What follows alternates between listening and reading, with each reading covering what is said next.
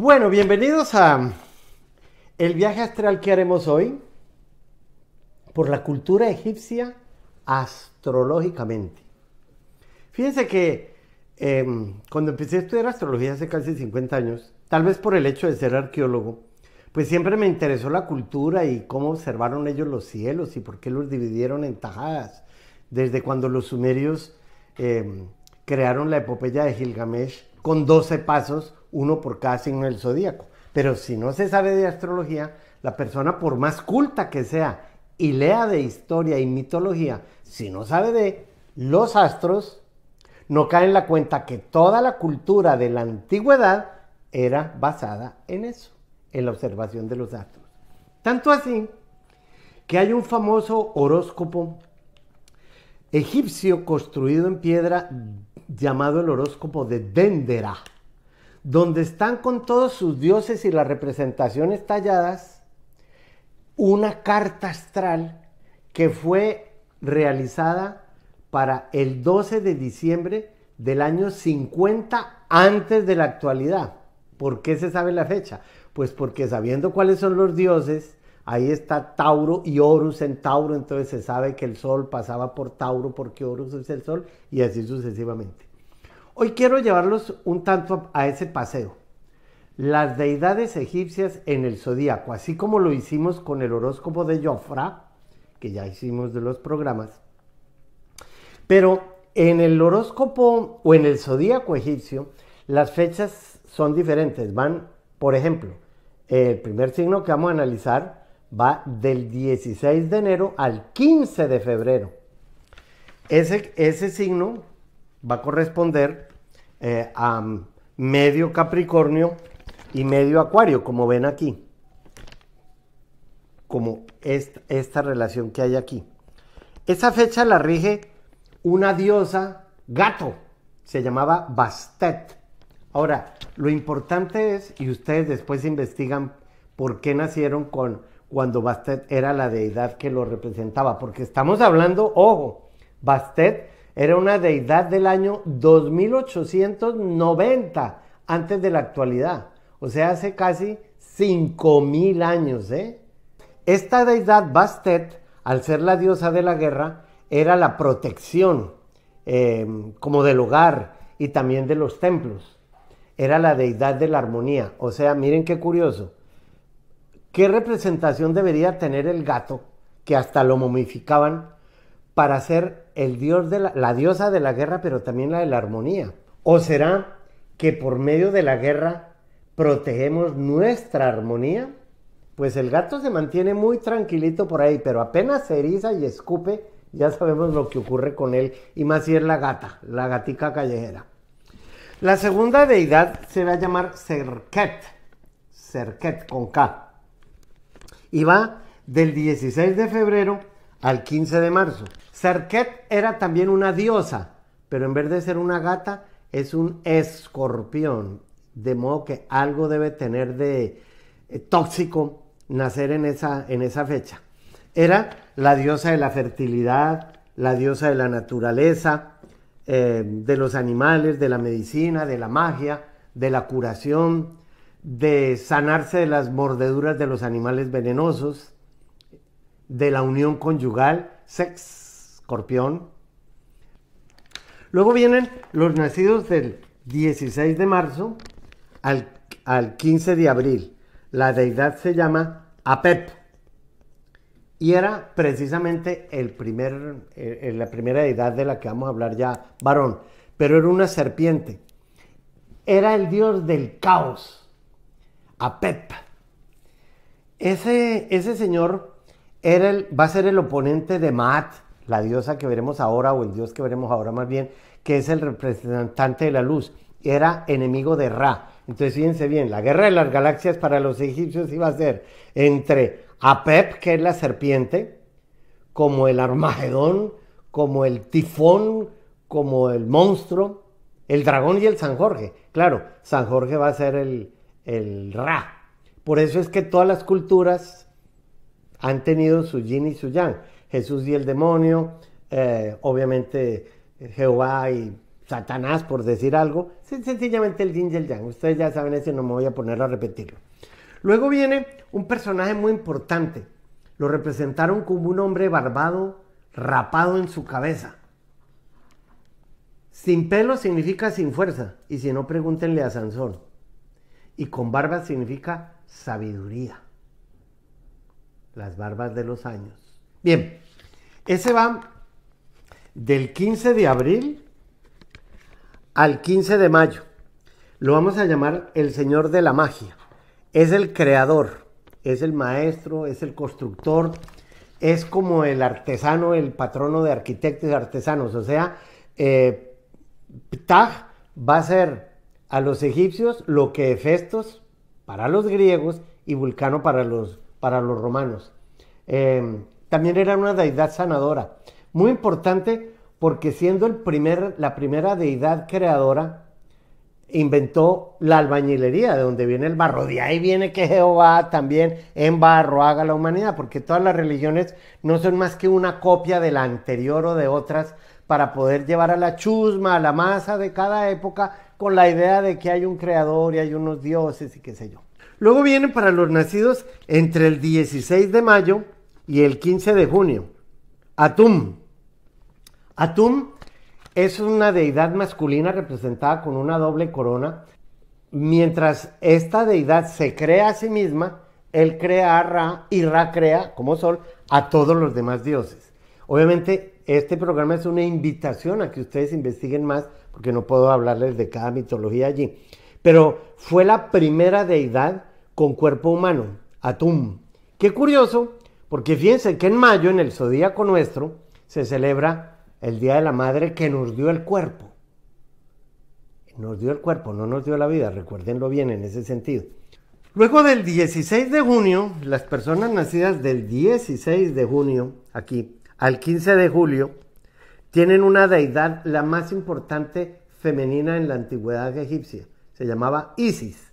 Era la mujer, la representaban con un trono en su cabeza porque era la deidad matrona, la principal de todas ellas. La reina de todos los dioses. Miren qué curioso que fuera una mujer quien gobernara sobre las deidades. Y es muy importante tenerlo en la cuenta porque acuérdense que después los griegos van a decir que Atenea es la deidad de la sabiduría y por eso Atenas es su capital. Allí eh, el, oficio de Isis era eh, ayudar a entrar a los desencarnados al reino de los muertos. Es muy importante esta, esta deidad. Vamos a dejar ahí porque hemos visto seis y los próximos seis los vemos en los otros en el otro segmento, pero recuerden que esto es una invitación a que ustedes indagan más y se vuelvan un poco más cultos aplicando a su vida lo que significaron, significó para los antiguos cada una de las etapas en las cuales hemos nacido. ¿eh? Ya vuelvo.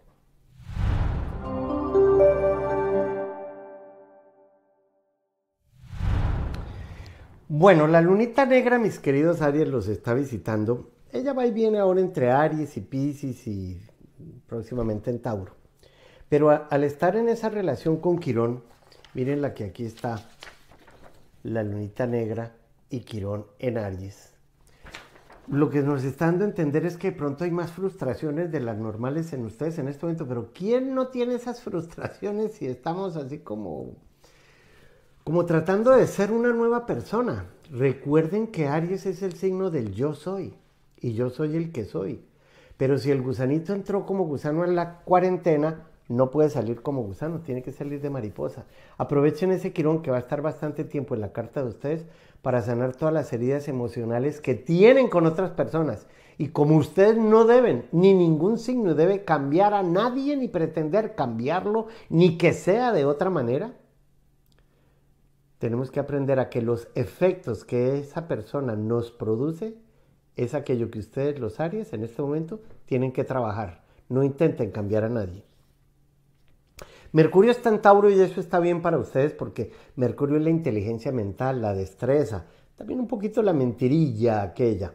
Pero cuando está en Tauro se le vienen muy buenas ideas para esto de la plática, que es lo que más le interesa a la persona Tauro. A todos nos interesa la economía, pero Tauro es el signo que la rige. Por eso los negocios y profesiones que tengan que ver con administradores financieros, con los banqueros, gente que se dedique a exportar, a importar, a comercio al por mayor. Cualquiera de ustedes, los Tauro, que eh, tenga ahora o quiera hacer sociedades o que los amigos les propongan algo o ustedes se lo propongan a ellos, están en un muy buen momento para hacerlo. Venus está en Géminis y ya, por fin, sabemos que desde el 4 de mayo pasado el futuro entró en Géminis. Entonces, si el futuro está en Géminis y Venus también, ¿será que Venus siendo el amor, la belleza, la alegría, la armonía, el dorain, el, protocolo, ese donaire con la que cada cual tiene que vivir, ahora en el futuro en Géminis, va a favorecer bastante a las personas Libra y Acuario también? Pero entonces, em, como Géminis es un signo de mentalidad tan difusa, enfoquen su futuro en algo concreto.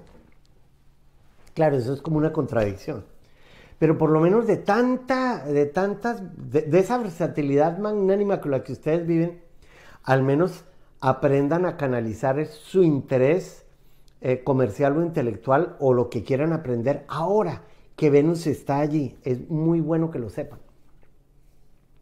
Cáncer, eh, pues no tiene ahora ningún triangulito de agua Cáncer es uno de los signos que pasó a ocupar, ningún planeta ni ninguna luminaria lo está siguiendo, pero me imagino que Mercurio de Tauro significa que se les están acercando nuevas opciones.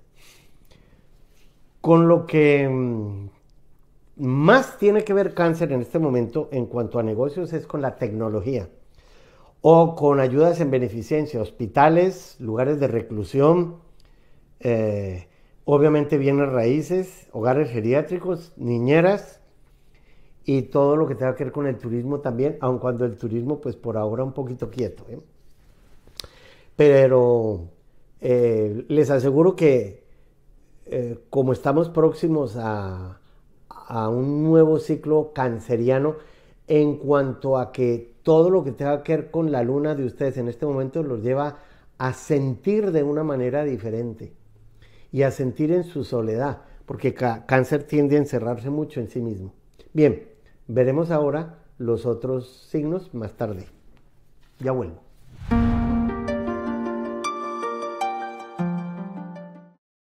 He comprendido por vivir en la montaña que si al gusano se le va a enredar la vida, es porque se va a volver mariposa. ¿Y usted en qué etapa irá en ese proceso? Llámeme por Skype, que es como si estuviéramos usted y yo aquí, así, conversando, en privado.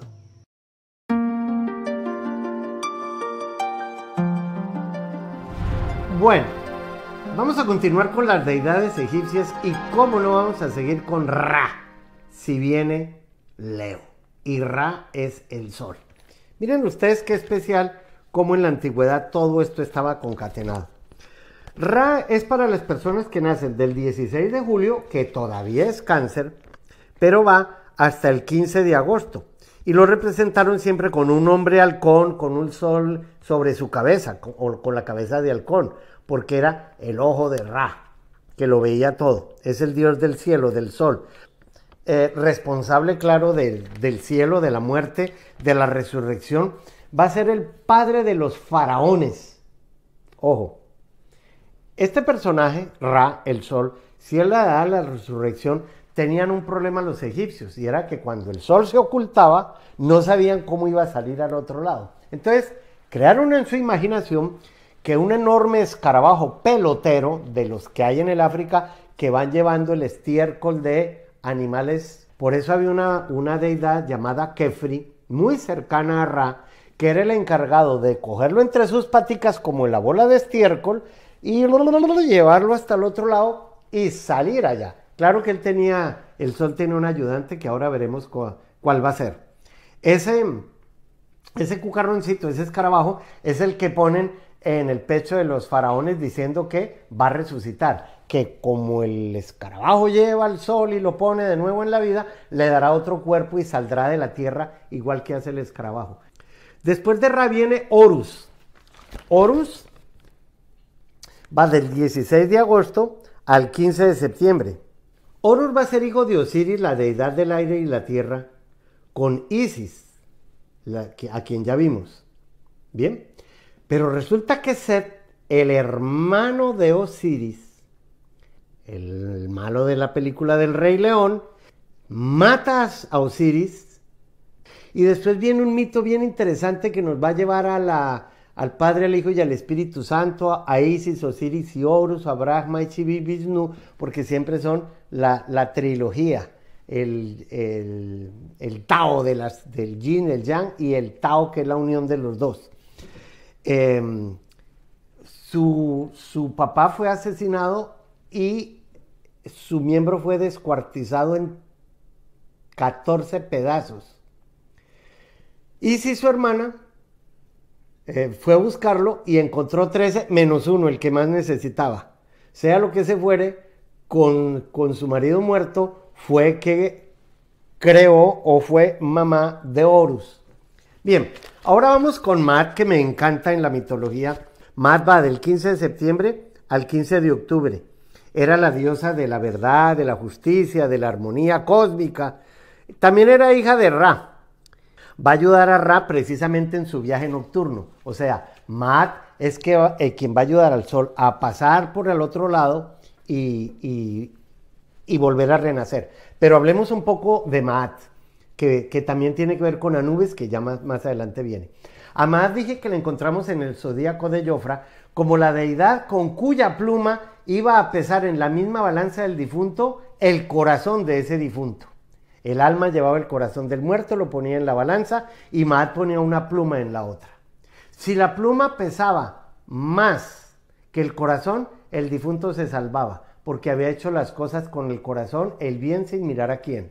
Pero si el corazón puesto en la balancita pesaba más que la pluma, condenado al inframundo. Obviamente un corazón pesa mucho más que una pluma, pero en este caso, si no pesaba igual, era porque las huellas que había dejado en el camino eran imperceptiblemente positivas. Y ahora sí viene Osiris. Osiris es para quienes nacieron del 16 de octubre aquí al 15 de noviembre. Y lo representan con un hombre también con plumas y con cetros reales, así, ese que representan aquí con... Bueno, ese Osiris va a ser el inventor de la agricultura, de las religiones, ya sabemos que fue muerto por su hermano Seth y su hermana Isis pues recogió los pedazos que pudo. Cuando estaba en el inframundo se volvió el juez infernal, uno de los jueces, porque eran tres jueces los que juzgaban a las armas al, llegar ahí. Luego viene Hathor. Hathor va del 16 de noviembre al 16 de diciembre. La representan como una mujer también con el sol en la, en la cabeza. Va a ser hija de Ra, es la diosa del amor, de la alegría, de la danza, de las artes musicales. Esposa de Horus después. También ayudaba al paso por el inframundo. Miren cómo son las mujeres las que ayudan en las crisis a los dioses. Y especialmente ese dios que está en su, en submundo peleando contra la serpiente, contra ese tifón que quiere destruirlo. Hathor que también era la diosa de la sexualidad y del amor materno.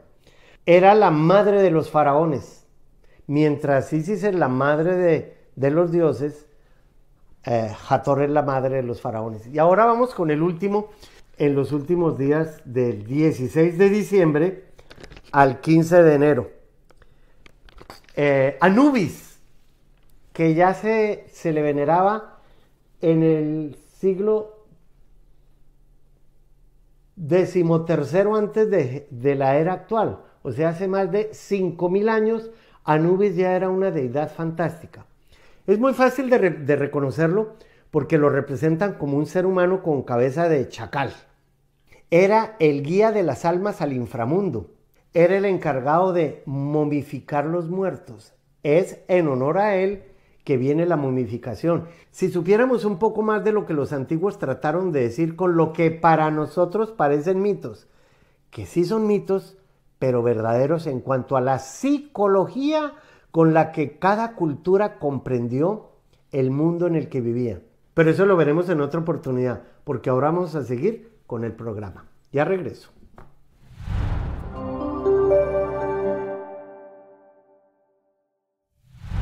Leo tiene que en este momento de verdad meterse a construir otra personalidad.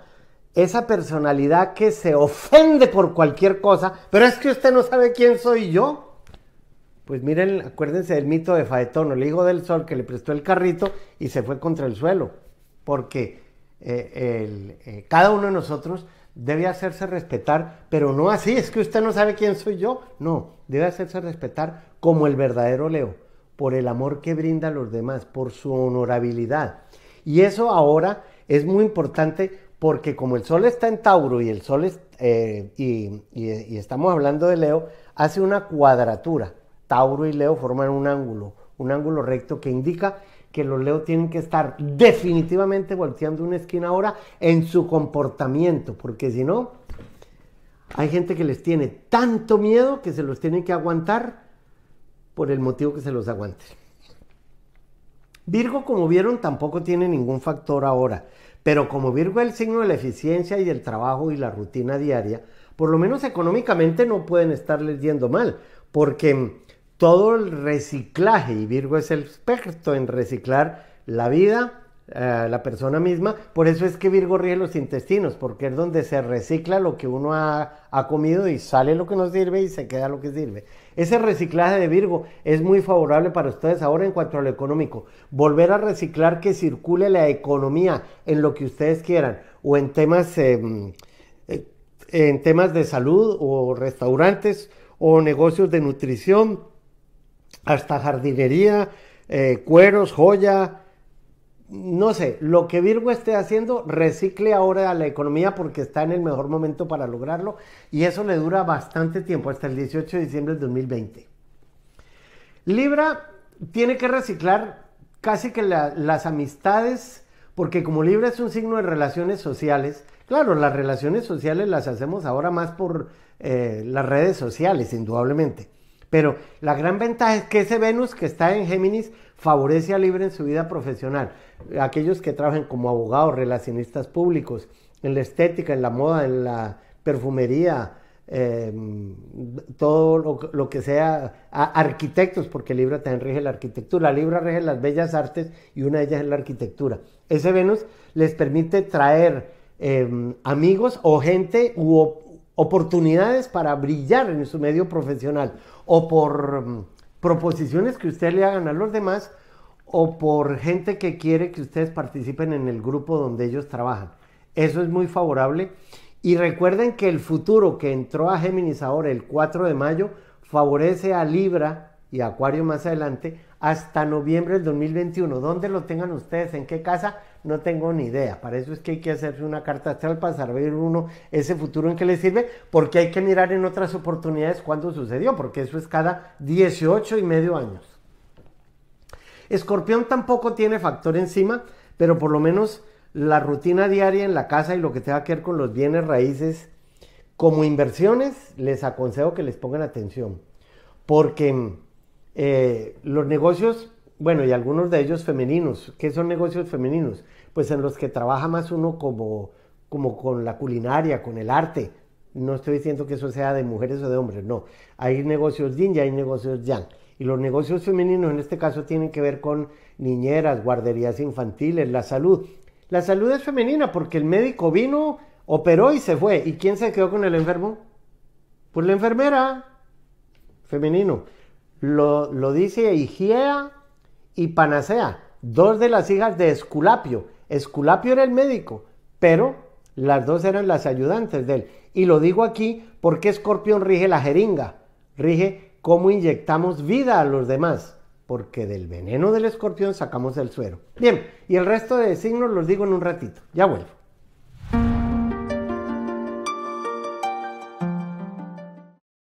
Comprendido por vivir en la montaña que si al gusano se le va a enredar la vida, es porque se va a volver mariposa. ¿Y usted en qué etapa irá en ese proceso? Llámeme por Skype, que es como si estuviéramos usted y yo aquí, así, conversando en privado.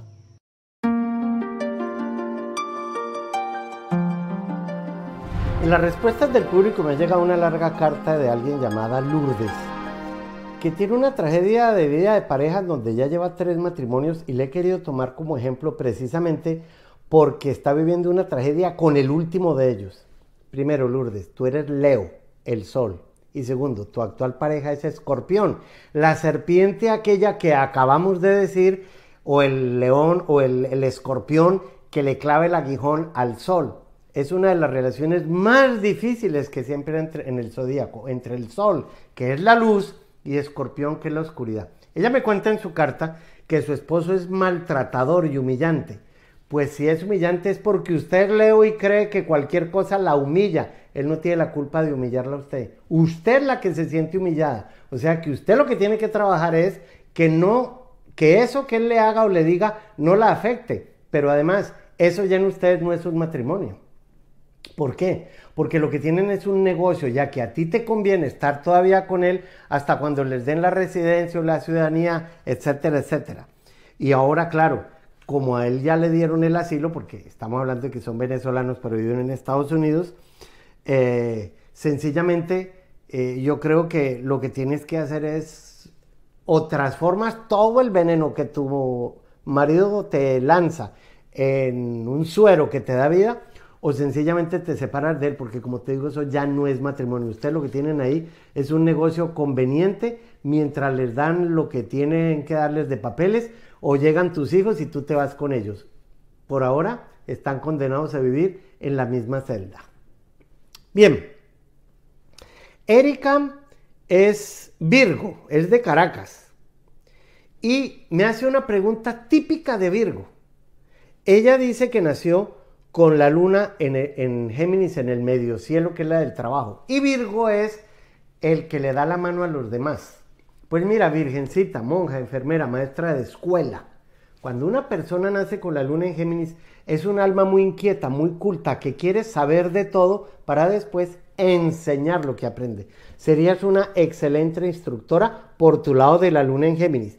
Y si tú eres Virgo eh, y la luna está en Géminis, naciste o cerca del cuarto menguante o despuesito del cuarto menguante. Y un cuarto menguante significa que la luz está disminuyendo y tú tienes que dársela a los demás. Tienes que transmitirle a los demás todo aquello que tú sabes y has aprendido y debes saber bastante porque ya tienes 48 años y estamos en el año de las personas que tengan 12, 24, 36, 48, 60, cada 12 años tenemos a Júpiter encima y Júpiter es el maestro. Así te toque viajar e irte para otra parte, si te toca hacerlo, hazlo. Liliana dice, quisiera saber por qué ando confundida y no es habitual. Em, nada fluye, sobre todo el dinero y el amor ni hablar. No me casé, pero tengo dos hijos. Pues sí te casaste porque tienes dos hijos. Y ese marido o ese señor fue el papá de tus hijos. Y casarse en astrología es Tener hijos no es ir a una iglesia o a una notaría o donde un abogado. No. Tener hijos ya es estar casado. Y eso es así. Ahora, si eres cáncer, has cumplido con el primer requisito de cáncer, que lo dibujan con los dos pechos maternos. Y como naces a las 7 de la noche, voy a poner en esta carta cáncer a las 7 de la noche, el 7 de julio es por aquí. Eres cáncer ascendente Capricornio. Pues estamos en el año nosotros, los ascendentes Capricornio como yo, de modo que tienes de plazo hasta el 18 de diciembre del 2020 para salir de todas esas bobadas de que está confundida y que no sabe hacer con usted. Claro, Júpiter está en la casa 12, que es la de la cuarentena, la del encierro, la de la soledad. Pero apenas salga de allí antes del 18 de diciembre del 2020, usted tiene que decir, comencé a crecer yo y dejar como el cangrejo de andar de medio lado de para atrás me parece que tienes que creer más en ti misma, porque la frase de la casa 2 es yo creo, pero ¿en cuál? Y por eso dice quisiera saber por qué ando confundida. Pues el gusano anda confundido en la crisálide, pero cuando sale de mariposa deja de confundirse. De modo que ¿qué tiene de malo estar confundido? A ver, aquí hay uno como muy prosopopédico, dice me presentaré, mi nombre es Hans Andrade. Y es, es escorpión. Está estudiando jurisprudencia. Y quisiera saber si será una persona de éxito en su, profesión y si es probable que se casará y que tiene una inclinación con personas del extranjero. Y, quiere que le sugiera un libro de con base en la astrología. Pues yo te aconsejo que compres el curso que, que puedes adquirirlo a través de las redes, donde son los dos tomos principales y uno tercero acerca de cómo aprender astrología con Mauricio Puerta. Bien, eso es fundamental porque los, los, los cursos que doy vienen a través de esos textos y vienen con CDs, eh, textos, audio y visión. Bueno, ahora, como lo que me preguntas es si quieres, si vas a ser exitoso, eres un escorpión de las 10 y 23 de la noche. Y vamos a poner aquí escorpión. Eres escorpión ascendente Leo. Y la casa del éxito es la casa 10. Si eres escorpión ascendente Leo, en la casa 10 tienes a Tauro. Por Tauro está pasando hoy el planeta Urano, que en tu carta astral rigen, uy, las relaciones de pareja. Me parece que, mm, eh, ¿qué edad tienes? No, apenas tienes 25 años, vas a cumplir. Ah, bueno, pero estás en el segundo ciclo de Júpiter, que es a los 24. Excelente porque la casa 10 es la de los abogados, la de los que trabajan en la política o en la administración pública. Y tú me dices que estás estudiando jurisprudencia, pues eso no está nada mal. Pero no pretendas ser un exitoso en ninguna profesión, ¿sí? No lo pretendas. Nadie debe pretender ser exitoso en nada. No, lo que debe ser es hacer las cosas correctas. Si lo hizo así, el éxito le llegó. Yo no empecé a estudiar astrología para ser un astrólogo exitoso, solamente lo hice para conocerme a mí mismo y saber quién era. Bien, vamos a parar ahí y en un, en un tantico regresamos.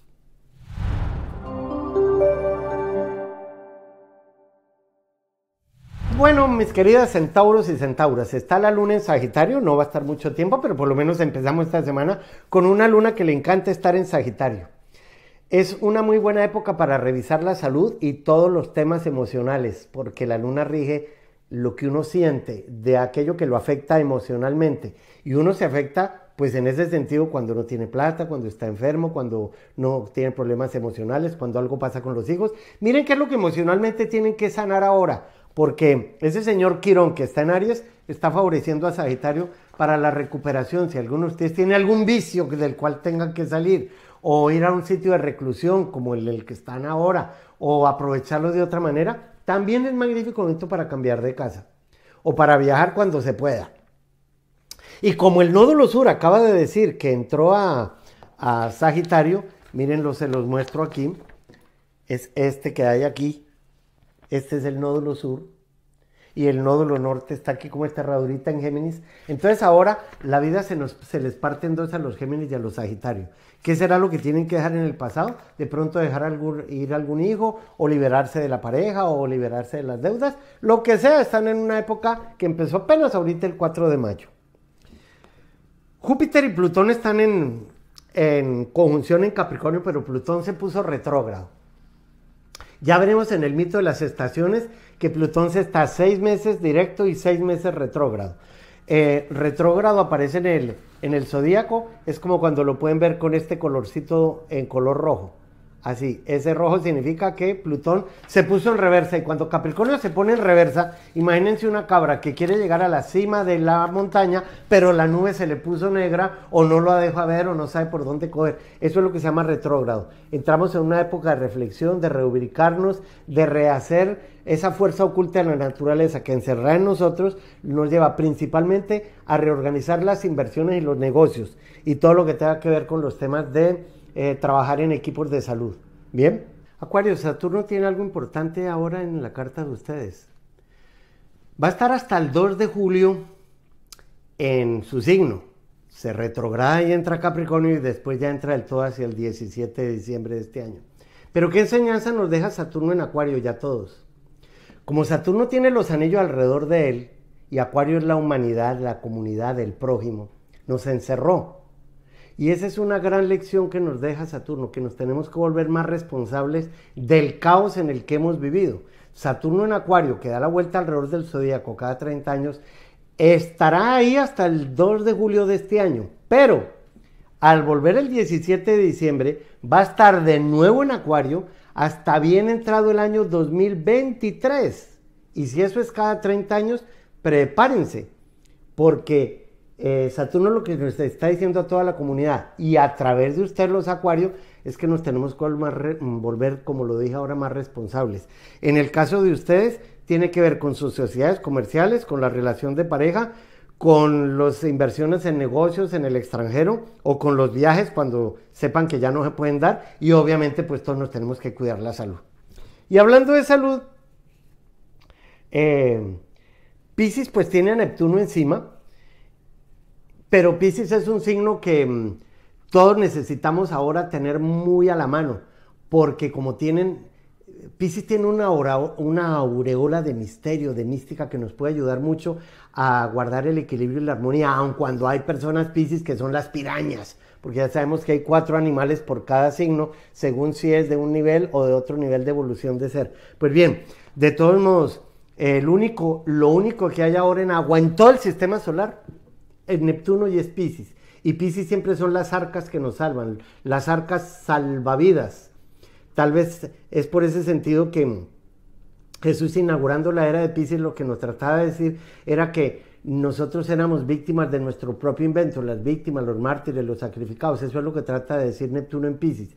Que ahora con esta pandemia y sabiendo que va a durar mucho tiempo por delante hasta que se convierta en otra, porque Neptuno va a estar en Pisces hasta el año 2026, ya que vuelve a él cada 165 años. De modo que ustedes, siendo la tabla de salvación de los demás, procuren primero ponerse la mascarilla a ustedes y luego póngansela al vecino. Es decir, sálvense ustedes de sí mismos y de todo lo que puede ocurrir ahora con este encierro, porque están en un excelente momento para ayudar a los demás. Bien, los dejo ahí y ya regreso para despedir el programa.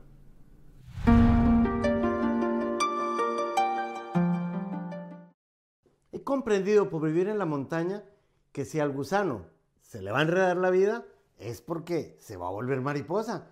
¿Y usted en qué etapa irá en ese proceso? Llámeme por Skype, que es como si estuviéramos usted y yo aquí, así, conversando, en privado.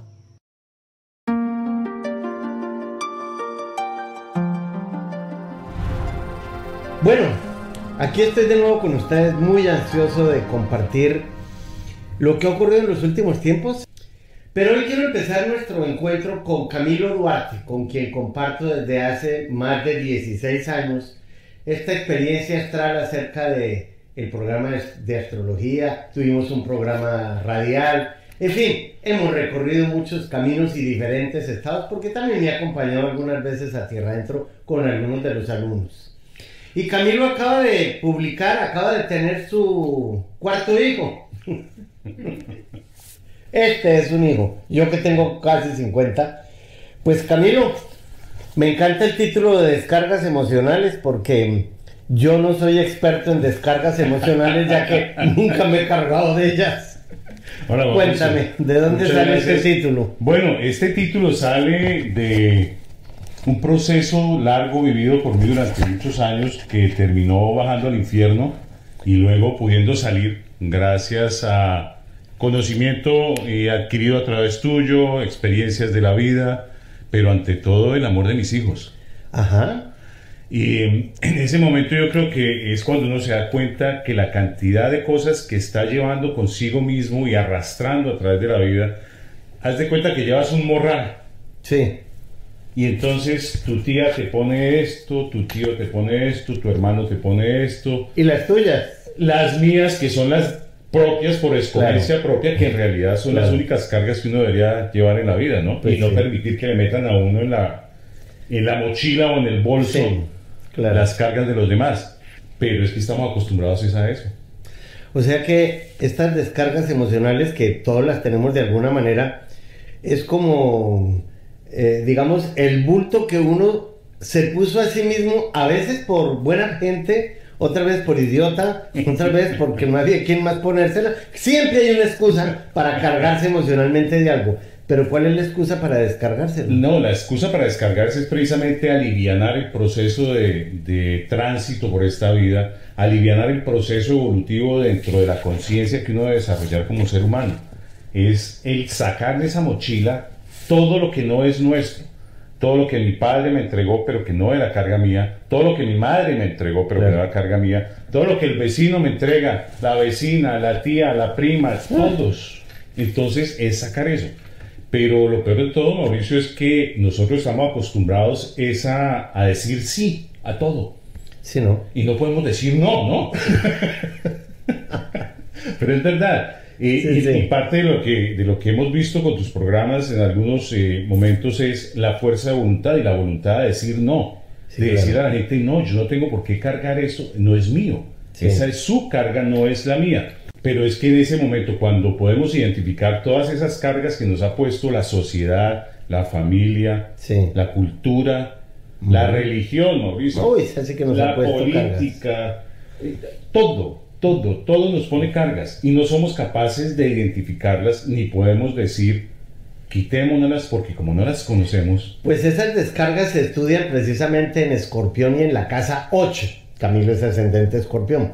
¿Por qué allí? Porque la casa 8 es regida por Plutón, que es la fuerza oculta de la naturaleza, como un volcán que tarde o temprano está tan cargado de lava que vomita y expulsa y bota toda la carga para después olvidársele y volverse a cargar de otras y volverse a descargar después. Eso se estudia en la casa 8. Precisamente yo saliendo de la casa 8, de ese infierno, que, entré por escogencia propia, porque es que uno escoge la entrada al infierno y también debe escoger la salida al infierno. Y cómo sale el infierno, ¿no?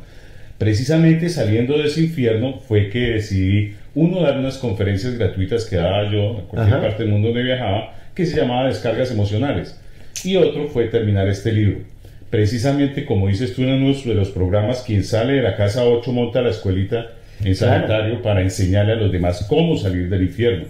Es como quien cae en un pozo, de esos pozos antiguos donde se sacaba la, el agua con el balde, y uno sabe que está cayendo al fondo. Al final hay agua, que es pureza, no es transparencia, es vida.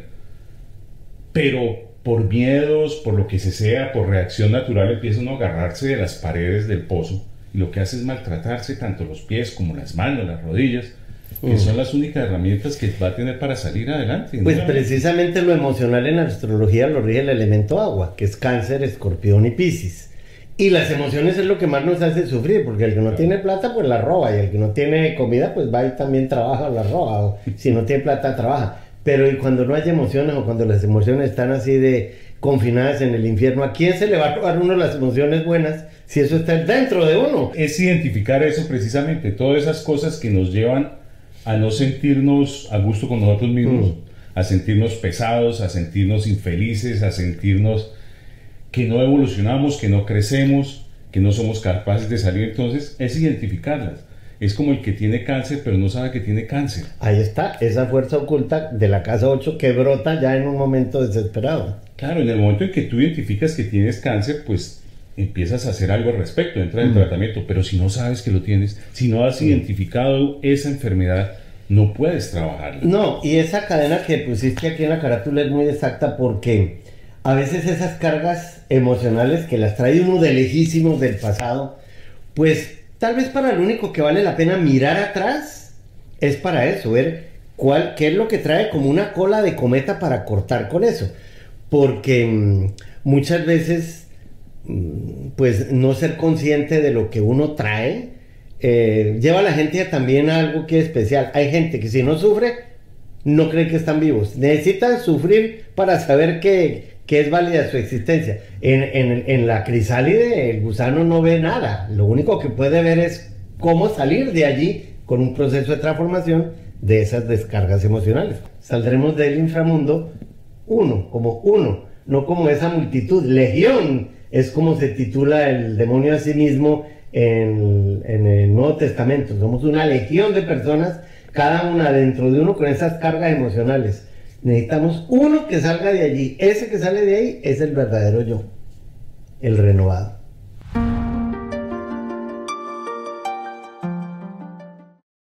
He comprendido por vivir en la montaña que si al gusano se le va a enredar la vida, es porque se va a volver mariposa. ¿Y usted en qué etapa irá en ese proceso? Llámeme por Skype, que es como si estuviéramos usted y yo aquí, así, conversando, en privado.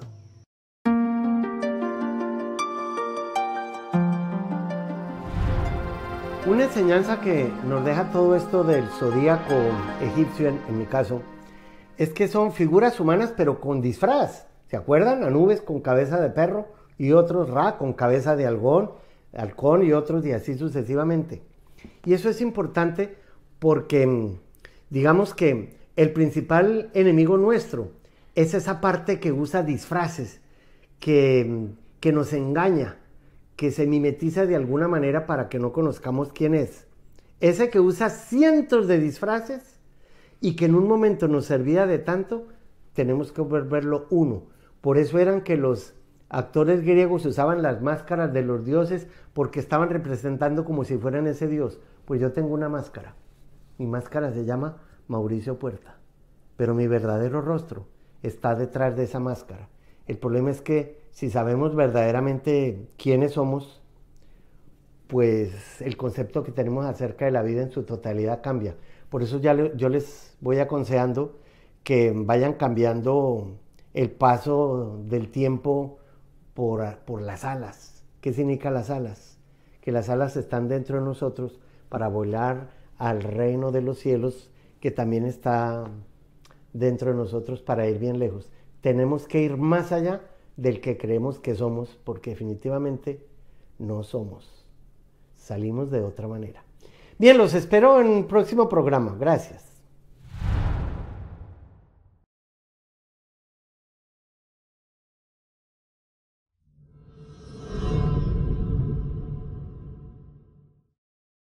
He comprendido por vivir en la montaña que si al gusano se le va a enredar la vida, es porque se va a volver mariposa. ¿Y usted en qué etapa irá en ese proceso? Llámeme por Skype, que es como si estuviéramos usted y yo aquí, así, conversando, en privado.